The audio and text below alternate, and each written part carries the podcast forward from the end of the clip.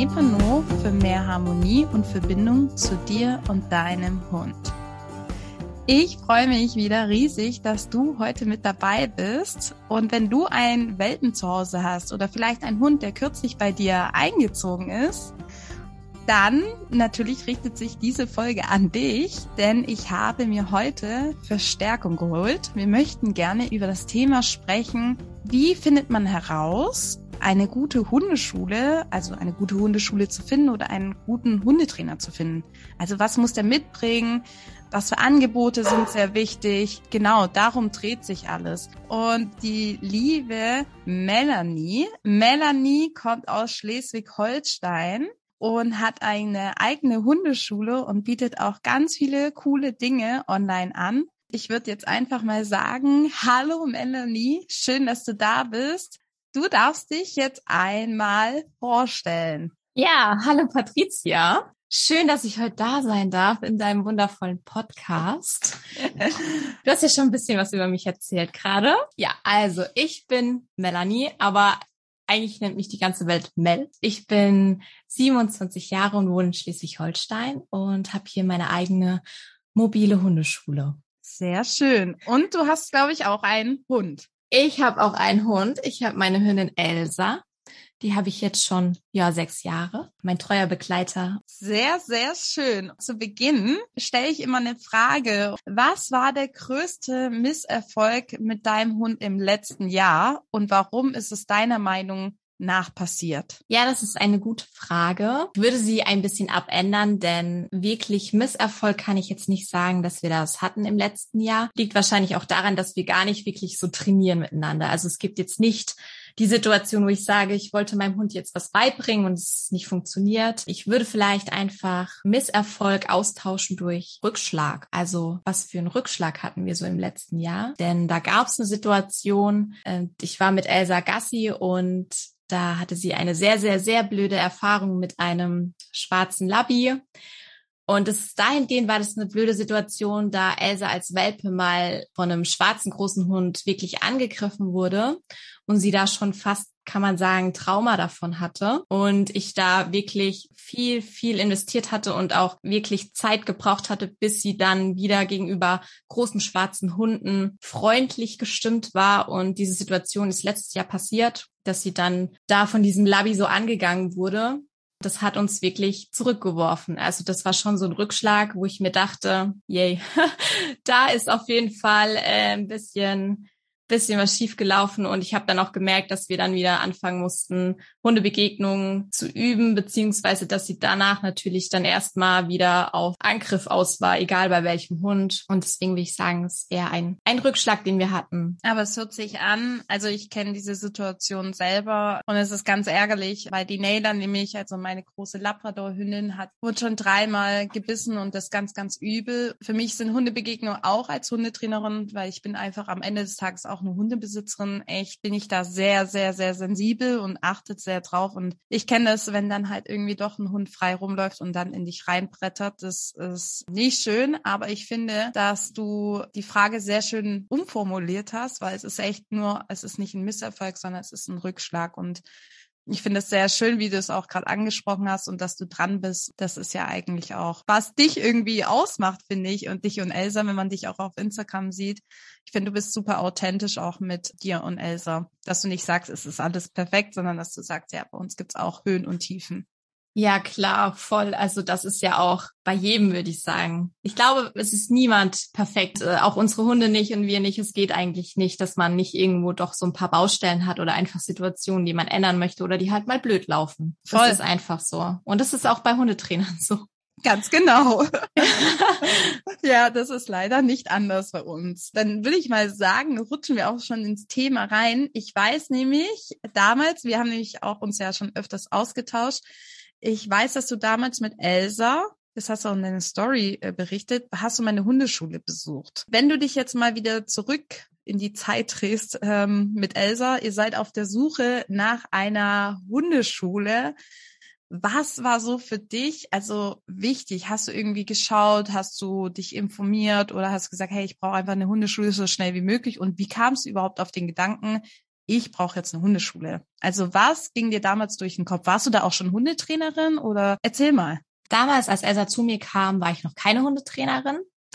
Und man kann sagen, ich war wirklich das perfekte Beispiel für so ein, der tut nix Halter. Also du hast mich wirklich in diese Schublade stecken können, denn ich hatte absolut keine Ahnung von Hunden, würde ich sagen. Und ich habe mich auch null vorher informiert. Ich habe weder ein Buch gelesen, noch, also Social Media gab's also vor sechs Jahren noch nicht, wie es es heute gibt. Ich habe auch, also ich muss auch sagen, Elsa ist von eBay Kleinanzeigen. Die habe ich mir gekauft, weil sie nur 400 Euro gekostet hat. Dann habe ich die da abgeholt und dann kam sie zu mir nach Hause und ja, habe dann erstmal gegoogelt, so wie kriege ich den Hund irgendwie Stuben rein. ja, und dann kam der Gedanke, okay, ich muss in eine Hundeschule. Nicht, weil der aus mir rauskam, weil ich dachte, ich will was lernen, sondern es war eher so der Glaubenssatz, okay, ich habe einen Welpen, ich muss jetzt in die Hundeschule gehen. Und bei uns ist es einfach so, dass es dort nur eine Hundeschule gibt oder gab, sage ich mal. Deswegen habe ich mich jetzt auch nicht informiert, welche gibt's denn oder was haben die für Philosophien, wie trainieren die und so weiter und so fort, sondern es war halt eben die Hundeschule in der Stadt oder im Dorf, sag ich mal, und dann bin ich da hingegangen. Okay. So, ganz ja. einfach, wie man das, ja. ich glaube, wie viele das machen. So viele denken, okay, ich habe einen Welpen oder ich habe einen Hund, jetzt muss ich in die Hundeschule und dann googeln sie Hundeschule und Namen der Stadt oder vom Dorf und dann nehmen sie die erstbeste, die sie vielleicht finden können. Ja. Okay, dann kamst du da an. Wie ging es dir? Also du hast jetzt gesagt, du wolltest nicht was lernen. Das heißt, für dich war klar, du willst in eine Hundeschule für eigentlich Elsa. Vielleicht auch aus, genau. dem, aus dem Glaubenssatz heraus, weil du hast jetzt gesagt, Glaubenssatz heraus, ich habe einen Welpe, ich muss jetzt irgendwie in die Welpenschule. Und vielleicht hattest du auch im Kopf so, ja, Elsa ist ja jetzt ich weiß nicht, wie alt sie zu dem Zeitpunkt war, aber damit sie unter Artgenossen kommt, hast du das eher so verknüpft dann? So, ja, die muss in die Hundeschule, weil, ja, die muss ja jetzt unter Artgenossen irgendwie vielleicht mal Sitzplatz lernen und fertig. Genau, ich glaube, Elsa war zehn Wochen, als ich sie geholt habe. Und das war wirklich der Gedanke, okay, wir müssen jetzt in eine Hundeschule, die braucht Kontakt zu anderen Hunden, die muss sozialisiert werden. Klar, bisschen Sitzplatz, wobei das hätte ich, glaube ich, auch noch alleine hingekriegt. Aber es war wirklich erstmal so der Gedanke, ich gehe in die Hundeschule für Elsa. Nicht für mich, sondern okay. für Elsa. Ja. Um, damit sie Hundekontakt hat, weil das auch ein Glaubenssatz ist, den man hat. Mein Hund braucht anderen Hundekontakt. Ich muss den Hund sozialisieren, damit er sich mit anderen Hunden versteht. Das war ja. auf jeden Fall damals so mein Gedanke. Okay. Und deswegen habe ich dann dort angerufen. Ich glaube, es hat dann noch mal drei Wochen gedauert, bis wir dann die erste Stunde dort machen konnten. Ja. Okay. Das heißt, Platz ist sicher. Wir kommen da an. War das eine Gruppenstunde oder eine mhm. Einzelstunde? Nee, das war eine Gruppenstunde, also so eine typische Welpengruppenstunde. Es waren acht Welpen, unterschiedlichsten Größen, Rassen, aber ungefähr alle gleich alt. Dann sind wir dorthin gefahren, ausgestiegen, sind dann auf diesen eingezäunten Platz gegangen. Dann wurde sich erstmal so vorgestellt, denn es sollte immer so eine feste Gruppe sein. Also die Hunde sollten jetzt nicht immer wechseln, sondern es war halt eben eine feste Gruppe, die dann eben jeden Samstag sich dann morgens um zehn dort trifft. Okay. Genau. Ja, und dann sind wir dort angekommen, haben uns erstmal vorgestellt, durften die Welpen erstmal miteinander spielen. Dann haben wir die wieder zu uns geholt. Dann haben wir ein bisschen Sitz und Platz geübt und dann durften die Welpen nochmal spielen und dann sind wir auch schon wieder nach Hause gefahren. Okay. Was ja. hast du dort alles für Elsa mitgenommen? Also was wurde euch beigebracht? Äh, Sitzplatz, dann ähm, der Rückruf, wie ich den Hund zurückrufe. Dann war da auch eine Übung dabei zur Bindungsstärkung zwischen Mensch und Hund und Leinführigkeit. So, das war's auch. Ich war nämlich nur vier Stunden dort. Okay. Und habe mich dann direkt wieder abgemeldet. Also war das eigentlich so, die vier Stunden hatten eben auch so vier verschiedene Themen. Ja. Und das waren die Themen. Hast du dich wohlgefühlt? Hat sich Elsa wohlgefühlt? Also ich muss sagen, die ersten beiden Stunden habe ich mich schon wohlgefühlt, ja. Mm, damals hätte ich gesagt, ja, Elsa hat sich auch wohlgefühlt. Rückblickend würde ich sagen, nein, hat sie nicht. Mit meinem heutigen Wissensstand. Aber von mir aus war es wirklich so, die ersten beiden Stunden habe ich gesagt, ja, ich fühle mich wohl. Nur dann ab der dritten Stunde, als es eben um die Leinführigkeit ging, das war so der Punkt bei mir, wo ich gesagt habe, okay, jetzt fühle ich mich nicht mehr wohl. Ähm, wenn wir jetzt genau, weil du jetzt auch schon den Punkt, den Schmerzpunkt, denke ich, weil du da sagst, ab da ging, also ab da hast du dich abgemeldet. Wenn du jetzt, jetzt hast du deine eigene Hundeschule, Jetzt hast du dein Wissen. Du leitest deine Kunden an. Du kennst Elsa viel, viel besser. Rückblickend. Wenn du jetzt die Mel nochmal von früher treffen würdest, was würdest du ihr sagen? Ja, also ich würde äh, der Mel von damals auf jeden Fall sagen, gut, dass du auf dein Bauchgefühl gehört hast. Ich würde ihr sagen, hätte doch vielleicht ein, zwei Bücher lesen sollen, bevor sie sich einen Hund angeschafft hat. Aber im Prinzip würde ich ihr sagen, dass sie alles richtig gemacht hat. Okay. Einfach aus dem Grund, weil hätte ich das damals nicht gemacht, wäre ich nicht in diese Hundeschule gegangen. Und hätte ich nicht damals in dieser dritten Stunde auf mein Bauchgefühl gehört, dann wäre ich halt nicht da, wo ich jetzt bin. Ja, das stimmt. Das stimmt. Auf also jeden Fall. Rückblickend würde ich eigentlich nicht so viel anders vorschlagen. Ja, ja.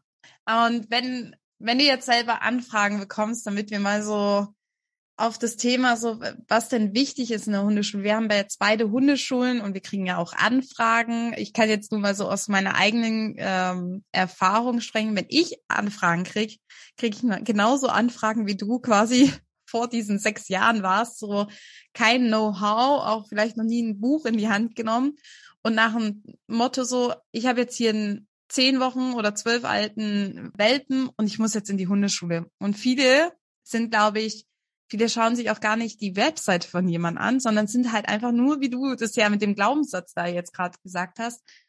Und dann sagen sie, ja, haben sie jetzt noch einen Platz äh, für die Welpengruppe. Und ich bin ja super spezialisiert auf Einzelcoaching. Und dann muss ich immer sagen, ja, nee. Und erkläre denen aber auch die Vorteile von dem Einzelcoaching. Nicht, weil ich die quasi überzeugen will, äh, bei mir jetzt das Coaching zu machen, sondern ihnen eigentlich was vermitteln möchte, warum Einzelcoaching ich für Welpen noch sinnvoller halte als Gruppenstunden. Genau, wenn du jetzt so an deine Anfragen und an deine Position als Hundetrainerin, wie geht's dir denn? Was kriegst du für Anfragen? Ich krieg ähm, die Welpen, die eben nicht mehr in die Hundeschule kommen hier vor Ort. Es gibt immer nur noch diese eine Hundeschule hier vor Ort, immer noch die gleiche, ja. die Welpenkurse anbietet und die ist halt prinzipiell immer voll. Ja. Und alle Besitzer, die eben keinen Platz mehr bekommen, die kommen dann zu mir oder auch zu anderen Hundetrainern hier in, im Umkreis. Die erste Anfrage ist natürlich dann immer, ja, wir möchten mit unserem Welpen in die, in die Hundeschule, in die Welpenstunde. Haben Sie sowas? Bieten Sie sowas an? Und dann sage ich auch, nein, biete ja. ich nicht an, möchte ich nicht anbieten und hat für mich auch keinen Sinn. Ich bin sogar ehrlich gesagt echt froh. Auf der einen Seite finde ich es nicht gut, dass in dieser Hundeschule die Welpengruppen immer voll sind. Aber ich freue mich für jeden Welpen, der nicht mehr da reinkommt, der sich einen anderen Weg suchen muss. Ja. Und ich sag den anfragenden Hundebesitzern dann auch immer, ich biete halt auch nur Einzelstunden an, so wie du. Natürlich ist die teurer, wie wenn du jetzt in eine, in eine Welpengruppe mit mehreren Hunden gehst, aber du hast halt auch die eins zu eins Betreuung und du nimmst so viel mehr mit. Du hast einfach auch die Zeit, deine ganzen Fragen zu stellen, die werden individuell für dich beantwortet. Es wird genau auf dich und deinen Hund geguckt und gerade das Welpenalter ist ja die Basis. Also da legst du ja alles irgendwie die Richtung, du legst dein Fundament und das sollte halt schon fest sein. Du, du brauchst stabiles Fundament, damit du halt später erst gar nicht Probleme hast, die eventuell auftreten. Mhm. Das heißt also, ich finde halt interessant, ich sehe das ja genauso und ich verstehe auch, wenn man einen Welpen hat äh, oder einen Hund, der einen einfach frisch einzieht und man denkt, man muss in eine Gruppenstunde rein mit vielen anderen, weil der muss jetzt sozialisiert werden. Der muss vielleicht einfach in so eine Gruppe rein, finde ich immer, es ist günstiger. Wenn du jetzt mal zurückdenkst, das, was du mit Elsa durchgemacht hast, hat es wirklich euch was beigebracht? Also Findest du, dadurch hast du wirklich was gelernt? Also dadurch ist jetzt Elsa perfekt im Sitz, dadurch äh, kann sie jetzt den super Rückruf und in jeder Situation kannst du sie abrufen. Hast du das Gefühl, dass diese Welpenstunde oder diese Welpenzeit das äh, gelegt hat, also dieses Fundament für euch? Auf gar keinen Fall. Das Einzige, was ich wirklich mitgenommen habe, ist, wie man es nicht macht. Und das Einzige, was ich mitgenommen habe, ist wirklich, dass ich jetzt da bin, wo ich heute bin. Aber in Bezug auf meinen Welpen hat mir diese Hundeschule nichts gebracht im positiven Sinne. Sogar ganz im Gegenteil. Sie hat mir Probleme bereitet, an denen ich danach arbeiten musste und durfte, auf mich gestellt. Natürlich habe ich dann die Ausbildung zur Hundetrainerin gemacht und es ist dann nochmal was anderes, wie wenn du dann als Hundehalter komplett alleine dastehst und dir dann erstmal jemand Neues suchen musst, der dir helfen muss oder eine neue Hundeschule oder einen neuen Hundetrainer. Aber ich habe schon gemerkt, ich war dort, ich war vier Stunden dort, also vier Samstage, jeweils eine Stunde. Und das hat mir Probleme bereitet, an denen ich mehrere Wochen arbeiten musste. Und es hat, ja, ich würde sagen, das hat es eher verschlimmert, als dass es irgendwas besser gemacht hat mit meinem Welpen. Mhm. Das heißt, also wir wollen ja jetzt nicht, ich und Mel, äh, Mel wollen ja jetzt nicht hier irgendwie Welpenstunden verteufeln, aber wir wollen euch einfach mal ein Feedback geben, weil wir einfach Hundetrainer sind und es gibt ja auch einen Grund, warum Mel und ich halt keine Gruppenstunden anbieten. Das heißt jetzt nicht, dass jede Hundeschule mit ihren Gruppenstunden schlecht ist, aber vielleicht sollten wir einfach mal sprechen, wenn wir jetzt nochmal zurückspulen, was denkst du denn, oder das können wir auch beide beantworten, was denkst du ist wichtig, auf was sollte man achten, wenn man jetzt auf der Suche ist, ich habe jetzt hier einen zwölf Wochen alten Welpen oder acht Wochen und ich möchte jetzt in die Hundeschule. Was ist zu beachten? Was ist wichtig? Worauf sollte ich schauen? Und wir sagen jetzt einfach mal, wir haben ein Budget offen vom Geld jetzt. Mal das Geld jetzt wirklich mal raus. Was denkst du, auf was sollte man achten? Was ist wichtig? Also vorab finde ich wichtig, dass man sich vorab schon damit beschäftigt.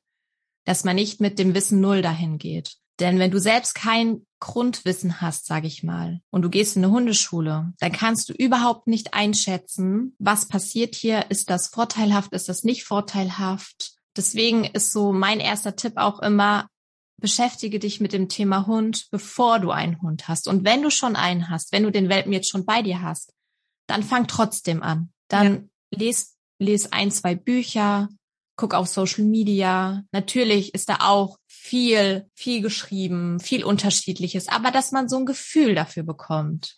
Und ich glaube, gerade aktuell eh in der Zeit jetzt mit Social Media, da hat man ja schon verstanden, was wichtig im Hundetraining ist. Ja, dass man eher darauf achtet, dass es ein bisschen positiv gestaltet ist, dass man keine Gewalt am Hund anwendet und so. Und dass du dir einfach schon mal selbst so ein bisschen Wissen einfach aneignest, damit auch du selbstbewusster bist, damit du das ein bisschen selbst einschätzen kannst. Und dann finde ich es auch wichtig, wenn du auf der Suche nach einer Hundeschule bist, dann nimm nicht die erstbeste, die halt nur zwei Kilometer entfernt ist, weil du dir denkst, ja, okay, da muss ich nicht so weit hinfahren, das ist einfach Bequemlichkeit, sondern dann nimm vielleicht die, wo du 20 Minuten fährst. Das wäre ja. so der erste Step, wo ich sagen würde, nicht das Erstbeste nehmen, sondern auch mal gucken, was gibt's denn sonst noch. Also ich würde ergänzen noch, ich glaube, es ist immer schwer für, für uns ist es so ganz klar, aber ich, wenn ich jetzt an meine Kunden denke und ich fange nämlich am Ende des Tages, fange ich nämlich die Leute äh, ab, die in der Welpenstunde war. Das ist richtig krass. Also ich fange so viele Leute ab, die in jungen Hundkurs waren oder im Welpen und dann genau wie du dastehen und halt jetzt wirklich Probleme haben, weil der Hund in der Pubertät ist. Und ich würde noch dazu ergänzen auch, wenn du eine Hundeschule dir anschaust, die Webseite wirklich anschauen, spricht mich auch die Person an, weil es muss auch funken. Also es geht ja nicht nur darum, dass der Hund äh, gut aufgehoben ist, sondern es geht ja auch darum, dass du dich mit dem Trainer wohlfühlst und vielleicht gibt es auch auf der Website den Kennenlerngespräch oder man schreibt den an, man telefoniert. Ich würde auch darauf achten, weil du gesagt hast, gewaltfrei. Das ist manchmal, glaube ich, nicht vielen klar, weil dann sieht man ja doch, dass da an der Leine geruckelt wird und sieht es noch gar nicht als äh, Gewalt an, sondern als Korrektur oder als, äh, dass der Hund stoppt. Da will ich halt nochmal unterstreichen, was du gesagt hast wirklich mal zu schauen, was auf YouTube oder sonst irgendwo eingeben, gewaltfreies Training, wie sieht es aus, damit man halt, weil ich glaube, das steht nicht jetzt in jedem Buch drin, so wirklich detailliert, was das bedeutet, sondern da wirklich nochmal schauen, wie soll mit dem Hund umgegangen werden. Weil das passiert natürlich auch, dass da was, wir gehen da hin, so wie bei dir, und da passieren Sachen und wir glauben einfach dem Trainer. Wir sind ja auch voller Vertrauen. Niemand, das ist wie wenn man, das ist wie wenn man Lebensmittel einkauft. Und das ist so gerade bei mir extrem spannendes Thema. Also das ist jetzt vielleicht ein krasser Vergleich, aber ich ernähre mich hauptsächlich vegan. Und ich muss bei den veganen Produkten, man denkt, ja, die sind ja super gesund und so. Hey, nee, die sind gar nicht gesund, weil du musst dann auch nochmal auf den Inhalt achten, weil dann halt so viel Scheiße da drin ist nochmal. Und das ist halt genau das, ich meine, wenn du eine Hundeschule dir anschaust und die auch voll belegt ist und 2000 Bewertungen hat, ja, lest dir wirklich auf Google mal durch und schau dir es wirklich an, weil das bedeutet nicht, dass derjenige gut ist. Also, ja, wirklich schau genauer hin und mach dir wirklich Gedanken und mach auch eine Probestunde erst, wenn das geht. Einfach mal schauen und gucken und auch vielleicht auch mit Leuten reden, die da schon länger sind, weil lustigerweise habe ich auch mal eine Kundin gehabt, die war schon länger in der Hundeschule, hat währenddessen ist die gerade zu mir gewechselt und in der Gruppenstunde haben die alle gesagt, ah, ja, es ist eigentlich gar nicht gut und so, aber die sind halt geblieben, weil die sich alle mochten, weil wie bei dir das eine feste Gruppe war und die dann halt gedacht haben, ja, dann haben die auch eine Spielgruppe so hier fest und die wollten eigentlich alle gehen aber die sind halt geblieben, weil die sich alle so mochten. Deswegen, das wollte ich noch ergänzen zu deinem. Jetzt haben wir erstmal ausgemacht, so was der Rahmen ist. Was würdest du jetzt einem Welpenbesitzer empfehlen? Also, ja, Einzelstunde hast du gesagt, kann man viel mehr mitnehmen. Jetzt ist aber der Glaubenssatz, ich möchte gern meinen Hund sozialisieren. Das kann ich ja nicht in Einzelstunde weil dann geht's ja eigentlich nur um den Hund und mich. Warum geht es doch? Ja, warum geht das doch? Also bei mir zum Beispiel ist es so, ich habe ja auch einen eigenen Hund und mein eigener Hund kann auch mit in die Stunde. Das heißt, wenn du Sorge hast, oh Gott, mein Hund braucht Hundekontakt, dann stelle ich dir sehr gerne meinen Hund zur Verfügung, dass die miteinander kommunizieren können. Also der Punkt zu sagen, ja, mein Hund braucht aber anderen Hundekontakt, der ist bei Trainern oder Trainerinnen, die auch einen eigenen Hund haben, der mit ins Training kommen kann, auch gegeben. Du musst es halt nur ansprechen und fragen, ist es denn möglich? Was auch dahingehend ein Glaubenssatz ist, dass Welpen Kontakt zu anderen Welpen brauchen, was auch nicht stimmt. Denn Hundekontakt bedeutet ja nicht, ich habe einen zwölf alten Wochen Welpen, der muss jetzt mit anderen Welpen im gleichen Alter kommunizieren. Nein, dein Hund kann ja auch mit erwachsenen Hunden oder mit Seniorenhunden kommunizieren, was sogar meiner Meinung nach besser ist. Voll. Denn, denn gerade die Hunde, die schon Lebenserfahrung haben, die souverän sind, die zeigen ja ganz klar körpersprachlich, wie der Hase läuft. So, ja. das ist eine super Orientierung für so einen Welpen, wenn er klare Anweisungen von schon einem erwachsenen Hund bekommt und wenn er da auch einfach lernen darf. Ja, es ist auch, ähm, also ich war ja jetzt in Mexiko letztes Jahr und äh, habe extrem viele Straßenhunde gesehen, extrem viele kranke, alte, junge, äh, trächtige Hündinnen. Und Leute, wir müssen einfach mal von diesem von diesem Denken wie von Kindern, Kinder gehen in den Kindergarten, damit die spielen. Ähm, ihr habt niemals, und auch wenn wir zum Wolf zurückgehen, es ist nicht so, dass die die Wölfin mit ihrer, mit ihren Welpen irgendwo hingeht und sagt, jetzt machen wir hier eine Spielstunde draus. Das gibt's nicht. Also auf der Straße, wenn da die Welpen sind, die, da kommen nicht andere Welpen oder andere Mütter und die versammeln sich und dann machen wir eine Spielstunde draus, sondern diese Sozialisierung, und das ist, glaube ich, was wir oft vergessen, ist nicht eine Spielstunde. Es geht da auch um viele Lernverhalten, wie die da lernen. Und deswegen ist dein Einwand so gut oder deine Argumentierung so gut, denn es ist besser auch mit anderen Altersgruppen und auch mit verschiedenen Rassen. Also jetzt, wenn ich jetzt einen Chihuahua habe, dann ist es nicht sinnvoll, dass der nur unter Chihuahuas ist oder kleinen Hunden, sondern auch mit größeren Hunden. Das nimmt ihn auch später, also der lernt ja da was. Wie siehst du das genauso? Ja, das sehe ich genauso. Ich sage auch immer, bei Hundekontakt oder Hundezusammenführung oder nenn es wie du möchtest, sage ich immer Qualität vor Quantität. Du brauchst nicht viel. Dein Hund muss nicht jeden Tag mit 25 anderen Hunden spielen, sondern ausgewählter Hundekontakt ist wichtig, dass er was lernt, kommunizieren lernt, dass er lernt, so funktioniert es unter Hunden, so kommuniziert man, so macht man seine Grenzen klar, so akzeptiert man die Grenzen von anderen Hunden. Und das ist wichtig. Und auch mit unterschiedlichen Rassen. Gerade auch heutzutage, wo es so viele unterschiedliche Rassen gibt, die auch Körper Merkmale haben, die zur Kommunikation manchmal ein bisschen hinderlich sind. Zum Beispiel, wenn du einen Hund hast, der ja lange Schlappohren hat oder einen Hund mit einer kurzen Schnauze, dann kommt es ja oft zu Problemen im in der Kommunikation zwischen den Hunden an sich. Und da finde ich es auch wichtig, dass Hunde deswegen auch andere Rassen kennenlernen, damit die so ein bisschen das Gefühl dafür bekommen, okay. Ja, dass sie die einfach besser verstehen und dass sie auch, weil es ist wirklich, wirklich super interessant. Ich hatte einen Hund, der leinenaggressiv war und jetzt halte ich fest, er war nur leinenaggressiv, wenn er Mops gesehen hat oder eine französische Bulldogge.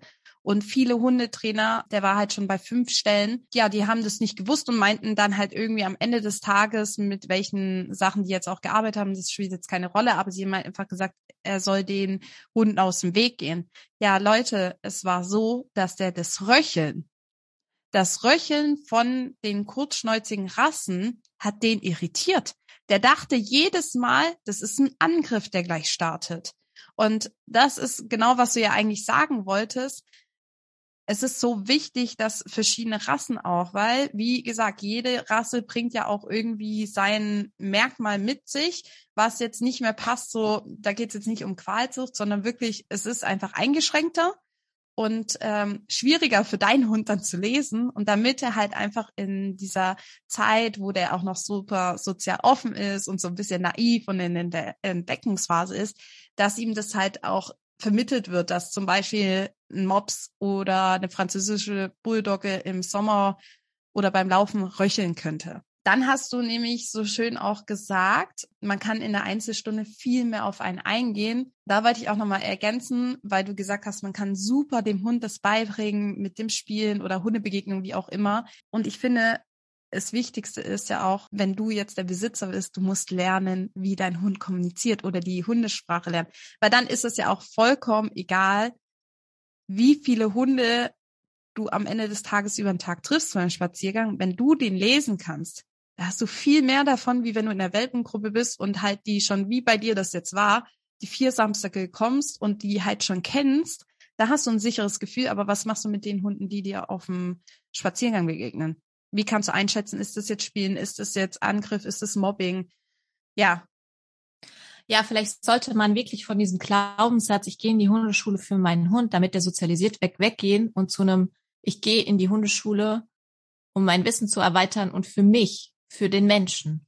Oder ich hole mir einen Hundetrainer für mich, dass mir jemand zeigt, wie kommunizieren Hunde, wie kommuniziert mein Hund, was für ein Verhalten zeigt mein Hund, dass du einfach diese Basis, dieses Fundament bekommst an Wissen. Es gibt so viele Leute kommen zu mir und die wissen nicht, was sind zum Beispiel Beschwichtigungssignale? Warum hechelt mein Hund jetzt? Warum schüttelt der sich nach einer Hundebegegnung? Und das sind ganz viele kleine Anzeichen, was für mich persönlich einfach zu diesem Fundament gehört, wo ich sage, das solltest du wissen. Denn wenn du das weißt, dann kannst du ja ganz anders im Alltag damit umgehen. Denn was wir auch bei einer Hundeschule nicht haben, den Alltag. Du gehst auf ein Gelände, du fährst dorthin, dann sind die Hunde in einem eingezäunten Bereich, dann macht die da was auch immer, dann machst du da Übungen. Und es sagen auch ganz viele, ja, aber zu Hause klappt's nicht.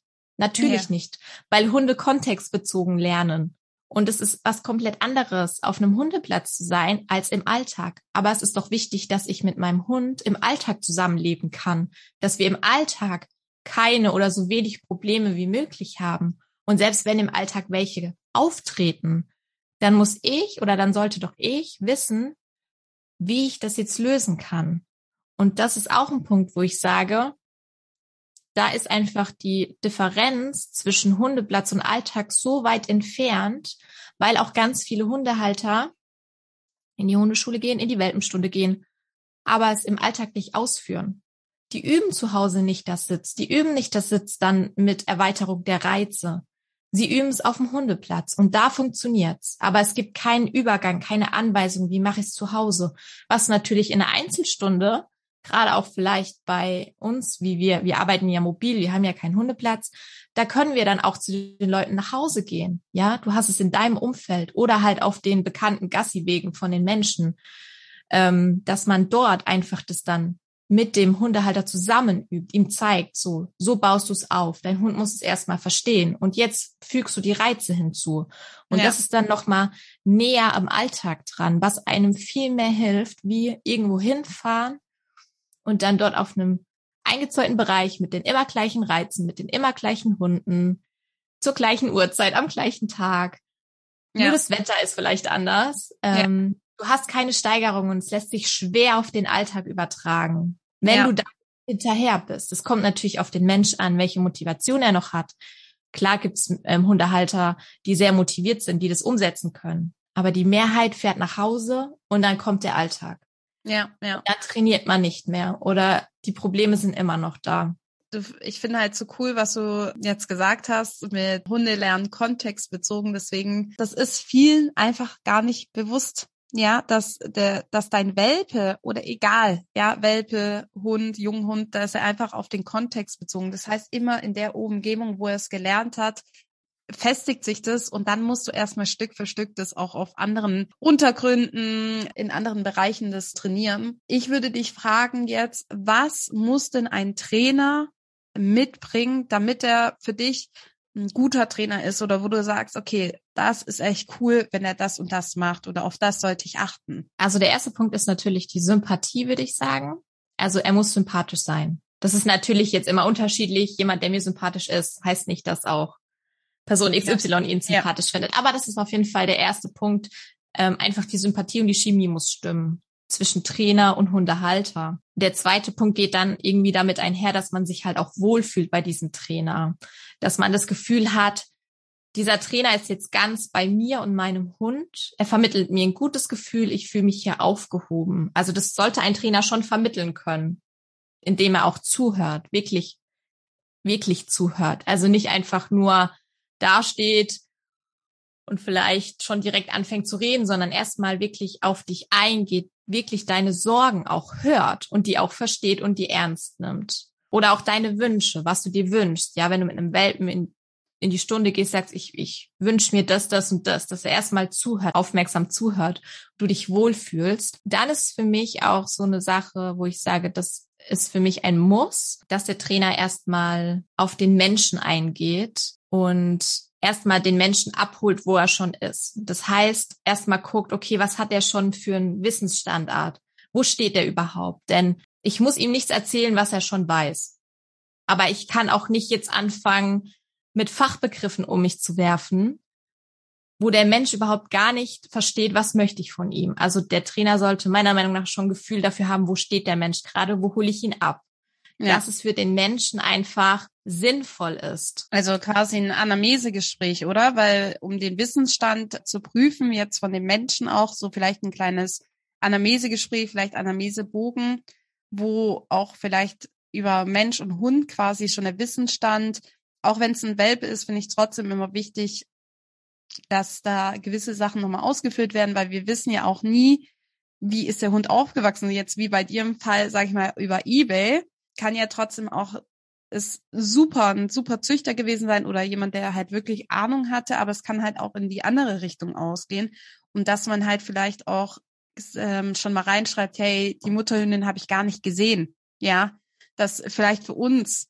ganz logisch ist, warum der Hund jetzt so stressanfällig ist oder so. Ja. Ähm, deswegen, ja, also ein Anamnesegespräch und das finde ich ist auch wichtig, auch wenn du in eine Gruppenstunde gehst, finde ich, gehört das mit rein, damit der Trainer schon mal sich im Kopf zusammenstellen kann, ah, okay, heute kommt die Mel mit der Elsa und die Elsa hat jetzt schon das und das. Die ist halt vielleicht ein bisschen sensibler als die anderen. Aus den und den Gründen. Und dass ich da als Trainer drauf eingehe. Ja, genau. Sympathie hast du jetzt gesagt. Wir haben Anamnesegespräch gesagt. Was würdest du zusätzlich? Was macht noch ein Trainer äh, quasi aus? Ein guter Hundetrainer? Ein guter Hundetrainer, eine Art Werkzeugkoffer mit ganz, ganz vielen Werkzeugen drin in Bezug auf das Hundetraining. Also ein guter Hundetrainer hat meiner Meinung nach nicht nur eine Methode und gibt dem Hund-Mensch-Team das an die Hand, was genau dieses Hund-Mensch-Team braucht. Ja, also individuell drauf eingehen auf den. Das finde ich aber auch super, dass du das sagst, weil das ist so wichtig, weil wir sind, du ich, Elsa, meine Hunde, wir sind alles Individuum und da passt es halt nicht Schema F oder Schema C oder sonst irgendwas, sondern es muss individuell sein und es ist die Aufgabe von dem Trainer, so individuell zu sein eigentlich. Ja, und was ich dann auch dazu sagen kann noch, ist auf der anderen Seite, dass ein guter Hundetrainer aber auch akzeptiert, wenn der Mensch etwas nicht machen möchte oder wenn der Mensch von sich aus sagt, das passt mir nicht, das möchte ich nicht, da habe ich ein schlechtes Bauchgefühl, ja. dass der Trainer dann sagt, okay, ist gar kein Thema, dann machen wir es halt so oder so oder vielleicht ist das und das die richtige Methode für dich.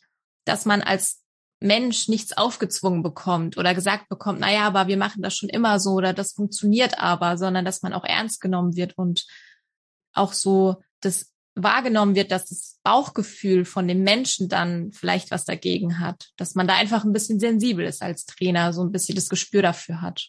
Ja, das heißt, es würde auch nochmal zu dem passen, was du gesagt hast, wirklich zuhören, wirklich zuhören von den Sorgen von den Menschen und ähm, ja, auch sich wirklich den Menschen anschauen, was ist das für ein Typ, was ist der Hund für ein Typ? Und genau, wie du sagst, das Gespür sehen. Genau, und ein weiterer Punkt ist auch, dass ein Trainer, ein guter Trainer kann auch immer alles dem Menschen erklären. Zum Beispiel, wenn ich jetzt einem Kunden sage, die und die Methode versuchen wir mal oder wir machen das so und so, dann muss der Rückfragen stellen können und ich beantworte ihm die. A, solange er es, bis er es verstanden hat und auch nicht nur so, warum machen wir das jetzt? Und ich sage dann, weil wir es schon immer so machen oder weil es funktioniert oder, sondern ich kann ihm wirklich erklären, was passiert da, was passiert beim Hund. Ja. Was passiert ja. beim Hund, wenn ich einfach stehen bleibe, wenn er in der Leine zieht? Was, was geht da im, im Kopf vom Hund rum? Wie, wie wirkt das auf den Hund? Ja. Was dann auch meiner Meinung nach auch oft ist, wenn man eben Trainer hat, die mit aversiven Methoden trainieren und man die dann fragt, ja, was passiert denn da bei meinem Hund? Dann müssen die das beantworten können. Und ja. ein Trainer, der das dann beantworten kann und dennoch diese Methode anwendet, ist halt so ein Gegensatz. Weil wenn ein Trainer wirklich verstanden hat, was eine Trainingsmethode bei einem Hund bewirkt, dann wird er ja die Trainingsmethode darauf ausrichten, dass es dem Hund nicht schadet oder dass dem Hund es dadurch besser geht, dass es dem Hund leichter fällt, etwas auszuführen. Und das ist auch wichtig, dass man sich das immer erklären lassen kann und dass der Trainer da auch souverän antworten kann. Ja, voll. Also sehe ich ganz, ganz genau wie du. Ich finde auch, es ist auch vollkommen okay. Also ich werde ja auch immer mit Wissensfragen überhäuft, jetzt nicht nur vom Hundetraining, sondern einfach auch irgendwie über Kastrationsthema oder so. Und äh, ich habe letztens einen Artikel von einer Kundin bekommen und äh, die hat ihn mir durchgeschickt und so. Und dann habe ich gesagt, hey, ich brauche erstmal Zeit, um das zu wirklich durchzugehen, zu recherchieren. Und es ist auch vollkommen okay, wenn dir dein Trainer sagt, hey, das weiß ich jetzt gerade nicht oder ich habe es jetzt nicht auf dem Schirm, aber ich informiere mich darüber und ich werde ähm, dir dann schnellstmöglich wieder darauf eine Antwort geben. Das, das macht auch für mich einen Hundetrainer aus, dass er ehrlich ist und authentisch und nicht vorgibt, ja. er ist allwissend, denn auch ich gebe immer wieder zu und mache das super gerne. Ja, Nola bellt an der Tür. Ich bin nicht perfekt, ich bin nicht besser als du. Verstehst du? Ich habe ja, ich habe einfach da drin viel mehr Erfahrungen gemacht, ich habe darauf gelernt, was auch immer, aber ich bin nicht besser als du. Und das ist zum Beispiel, finde ich, auch ganz wichtig im Hundetraining oder mit dem Hundetrainer, was sehr wichtig ist, dass er auf Augenhöhe mit dir ist und nicht denkt, ich bin immer der Befehlshaber hier und ich sag, das machen wir jetzt so, weil es so ist, sondern halt auch wirklich sagt, hey, ich verstehe das jetzt vollkommen. Okay, alles klar. Bei mir war das auch so. Bei mir hat sich das genauso angefühlt oder so. Ja, das finde ich, äh, macht auch noch einen guten Hundetrainer aus. Was ich dazu noch ergänzen kann, ist, was ich auch schon sehr, sehr häufig gehört habe, ist, dass Kunden zu mir kommen und die erzählen mir dann, dass die Hundetrainer, die sie vorher hatten, die Kunden wirklich auch sehr, sehr unhöflich behandelt haben oder bloßgestellt haben, schlechtes Gefühl vermittelt haben, wenn die Hundehalter vielleicht mal was nicht richtig oder nicht perfekt gemacht haben, dass man direkt den Hundehalter dann, ja. An den Pranger auch so stellt, oder? Ja, oder genau, so, ja. So halt, das, so, ja. ja. so als Unwissender. Als genau, einfach dieses Respektvolle. Das ist wichtig, dass der Hundetrainer verständnisvoll und respektvoll ist. Denn auf der anderen Seite steht ein Mensch, der echt ein Problem hat mit seinem Hund. Und da, der Mensch ist manchmal in so einer Spirale drin. Der kommt alleine nicht raus. Und es bringt nichts dann zu sagen, du hast das falsch gemacht und das hättest du anders machen müssen und du bist schuld, dass dein Hund so ist. Natürlich ist es so, dass vieles vom Menschen abhängt, wie der Hund sich verhält, weil viele Menschen eben nicht den Hund lesen können, weil sie es nicht richtig einschätzen können, weil sie nicht wissen, was muss ich machen.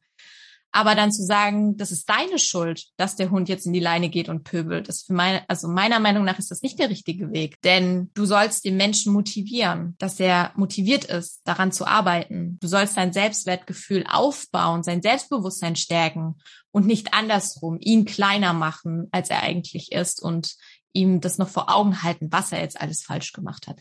Denn du kannst es eh nicht mehr ändern. Es ist ja schon passiert, egal was vorher passiert ist weil du bist ja jetzt am Punkt Null und jetzt kannst du noch besser werden. Ja, voll. Und deswegen ist es auch, weil wir beide die Ausbildung auch zur Hundetrainerin gemacht haben.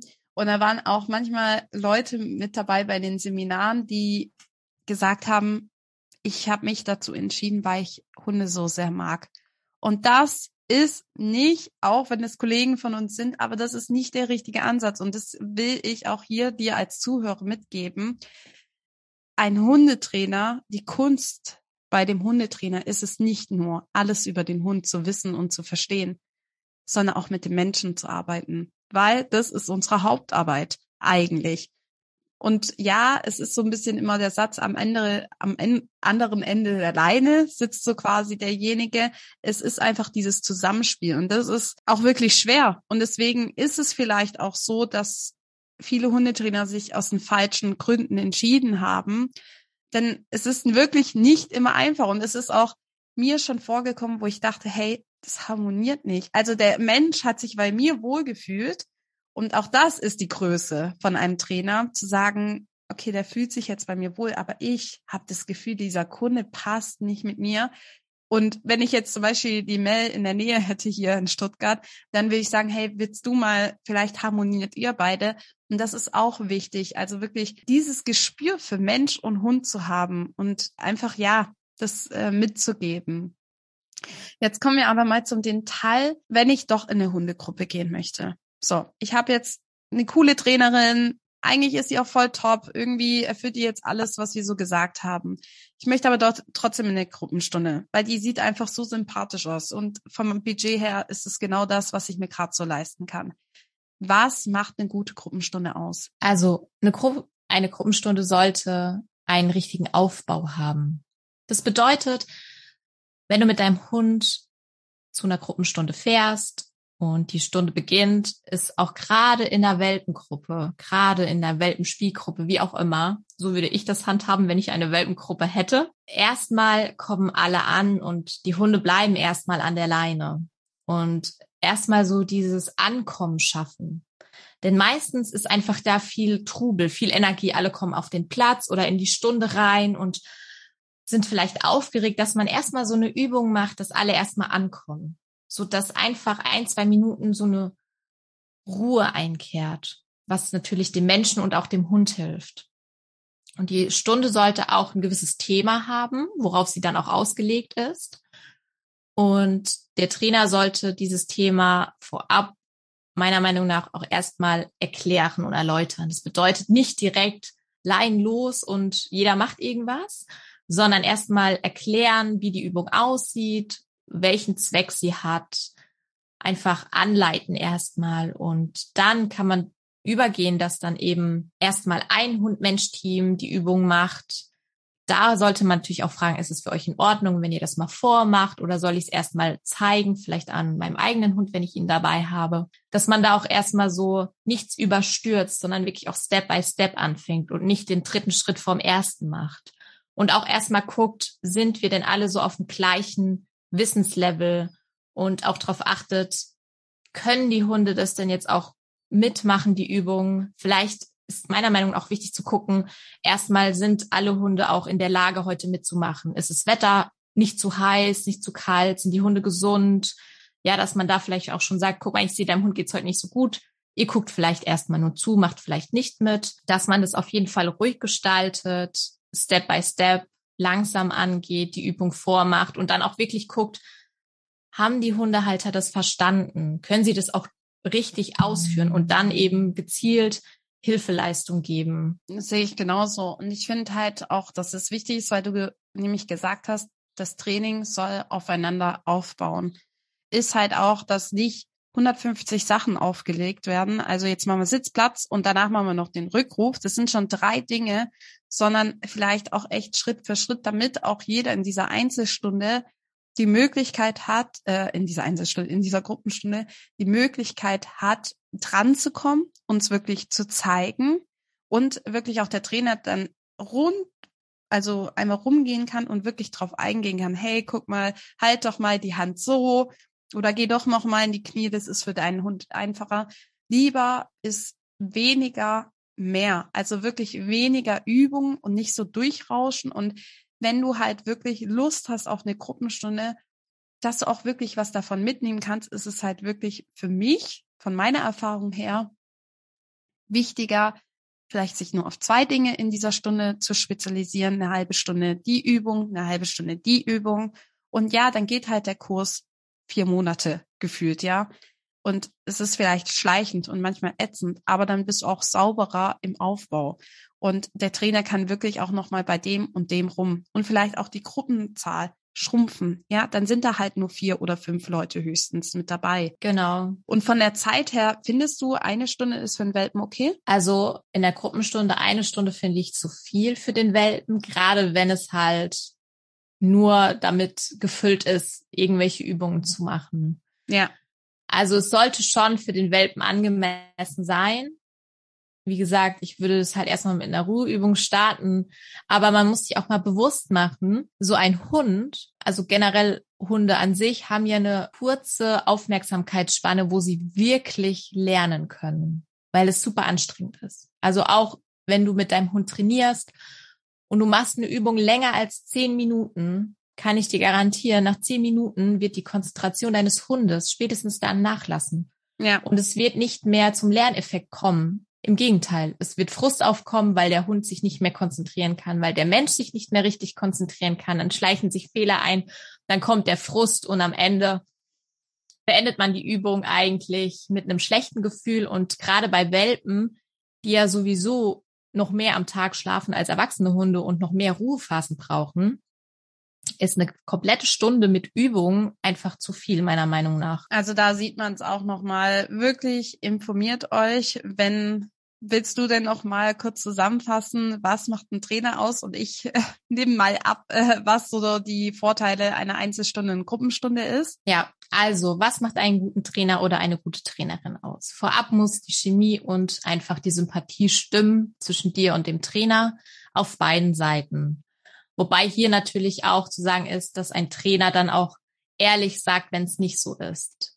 Und du kannst dann auch ehrlich sein und sagen, hey, hör zu, ich glaube, die Chemie stimmt nicht und der Trainer nimmt es einfach an, findet es auch gar nicht schlimm, sondern empfiehlt im besten Fall dich einfach an Kollegen weiter. Ein guter Trainer geht auf dich als Mensch ein und nimmt deine Sorgen und Ängste ernst und hört dir auch erstmal zu und bewertet dich nicht und bewertet auch nicht dein Verhalten oder Situationen, die vielleicht in der Vergangenheit passiert sind mit deinem Hund, sondern ist da auch wertefrei, hat die Motivation und hat die Motivation, dass du in der Lage bist, in Zukunft Situationen selbstständig mit deinem Hund einfach zu managen und möchte dein Selbstbewusstsein und dein Selbstwert stärken. Ja, ein guter Trainer kann dir immer seine Methoden erklären. Also wenn er dir sagt, wir machen das jetzt so und so, dann kann er dir auf Rückfrage auf jeden Fall erklären, was es beim Hund auslöst. Ein Hundetrainer, ein guter Hundetrainer ist auch sensibel dafür und guckt, ob du die Übung überhaupt ausführen kannst und ob die Übung angemessen ist für dich und deinen Hund, auf welchem Stand ihr seid. Ist es zu viel für euch oder ist es zu wenig? Er findet einfach das gewisse Mittelmaß, dass ihr da, dass er euch da gut abholt, wo ihr gerade steht. Und er akzeptiert es auch, wenn du eine Übung oder eine Methode nicht anwenden möchtest, weil dein Bauchgefühl einfach sagt, das fühlt sich nicht richtig an und hat gleichzeitig auch dann einfach noch andere Wege, die ans Ziel führen können. Ja, ja ähm, genau. Und dann halt, dass er positiv arbeitet, gewaltfrei genau. arbeitet. Genau, dass er halt eben positiv arbeitet, keine Gewalt am Hund anwendet. Da ist natürlich dann auch deine Aufgabe, dass du dich vorab ein bisschen informierst, was bedeutet eigentlich Gewalt am Hund und was ist positives Training und dass auch seine Trainingsmethoden an deinen Hund vor allen Dingen auch angepasst ist. Auch gerade wenn es um Korrekturen geht oder um Grenzen ziehen, dass es immer auf dich und den Hund abgestimmt ist. Ja, ich finde, das hast du sehr gut gesagt. Und jetzt versuche ich mal alles zusammenzufassen, was ähm, eine gute Einzelstunde oder Gruppentraining ausmacht. Also es ist ganz wichtig, dass in der Einzelstunde eigentlich, was du schon gesagt hast, dass derjenige auf dich eingeht. Die Vorteile einer Einzelstunde sind, dass auf deine Probleme oder auf eure Herausforderungen, deine Fragen eingegangen werden, dass auf den Hund eingegangen wird, dass wir aufbauendes Training haben. Und das ist genauso auch bei der Gruppenstunde wie in der Einzelstunde. Es sollte alles aufeinander aufbauen. Es ist beim Ein bei der Einzelstunde hast du den Vorteil, dass wirklich ganz individuell man auf dich intensiv und auf deinen Hund eingehen kann. In der Gruppenstunde hast du nicht diese Zeit, aber wenn du jemanden hast, der eine gute Gruppenstunde macht, dass auch du die Zeit hast, deinem Trainer zu zeigen, hey, wir haben das jetzt geübt, es klappt aber nicht, weil das und das. Und ist es wichtig, dass in der Gruppenstunde wichtig ist, auch nochmal angeleitet wird, wie du das in deinen Alltag integrieren kannst damit du nicht nur diese ortsbezogenen Sachen hast, sondern dass du wirklich drauf aufbauen kannst. Und in der Einzelstunde hast du den Vorteil, dass du vor Ort was hast. Ja, dass du, auch wenn jetzt der Trainer äh, auf einer Wiese trainiert, aber vielleicht auch mal in dem Monat zu dir nach Hause kommen kann oder ihr auf einen Spaziergang geht. Du hast unterstützend vielleicht beim Trainer, dass er dir Materialien zukommen lässt von PDF-Material, also Infomaterial. Ihr habt einen Trainingsplan. Vor allem hast du den Vorteil auch, dass wirklich du dich aufgehoben fühlen kannst. Vielleicht hast du auch eine WhatsApp-Betreuung. Also wirklich du und dein Hund seid dort angekommen. Und in der Gruppenstunde hast du vielleicht auch den Vorteil, dass du eine coole Gruppe hast, dass du vielleicht auch dadurch Freundschaften schließen kannst und vielleicht gewisse Sachen aufbauen kannst und vielleicht später die Möglichkeit hast, in eine Einzelstunde reinzugehen, um Herausforderungen wie an der Leine oder sonst wo weiter aufzubauen. Also das sind so die Sachen, die ich und Mel heute äh, euch erklären wollten, was wichtig ist. Und vielleicht ist es auch für dich jetzt klarer,